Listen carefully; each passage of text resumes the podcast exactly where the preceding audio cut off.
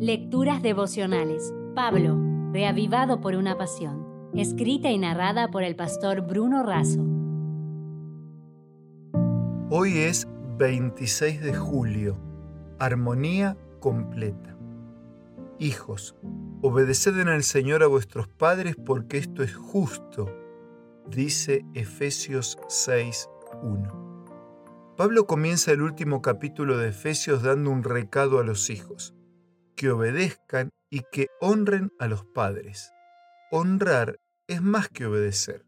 Honrar es dignificar y respetar, mientras que obedecer es cumplir normas. Podemos obedecer sin honrar, pero no podemos honrar sin obedecer.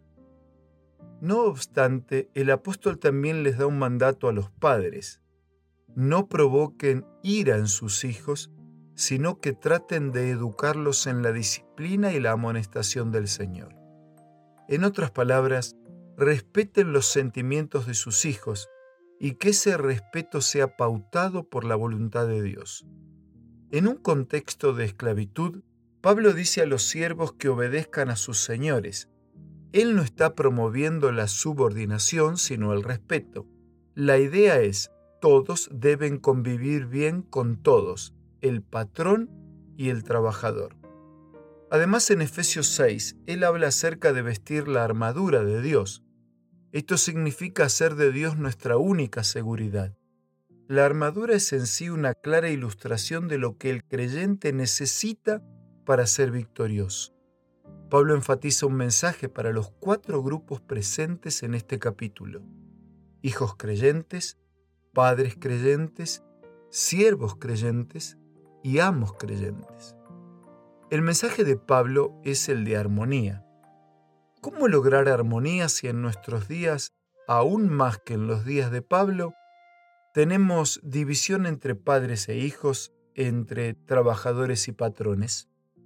La armonía es el equilibrio, la proporción y la correspondencia adecuada entre las diferentes cosas de un conjunto.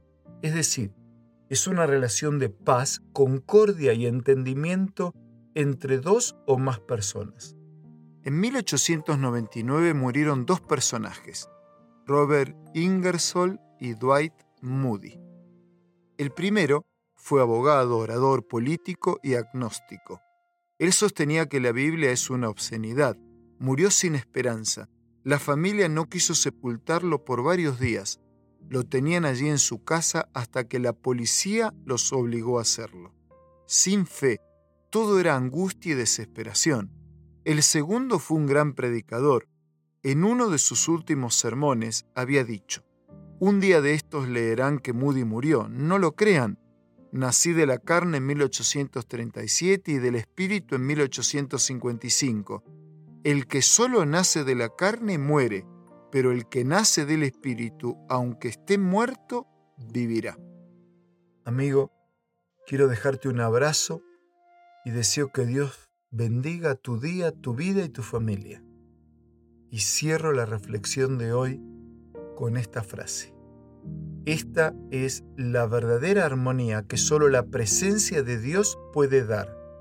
Armonía con Dios, con nosotros mismos, con nuestra familia y con los semejantes. Si desea obtener más materiales como este, ingrese a editorialaces.com.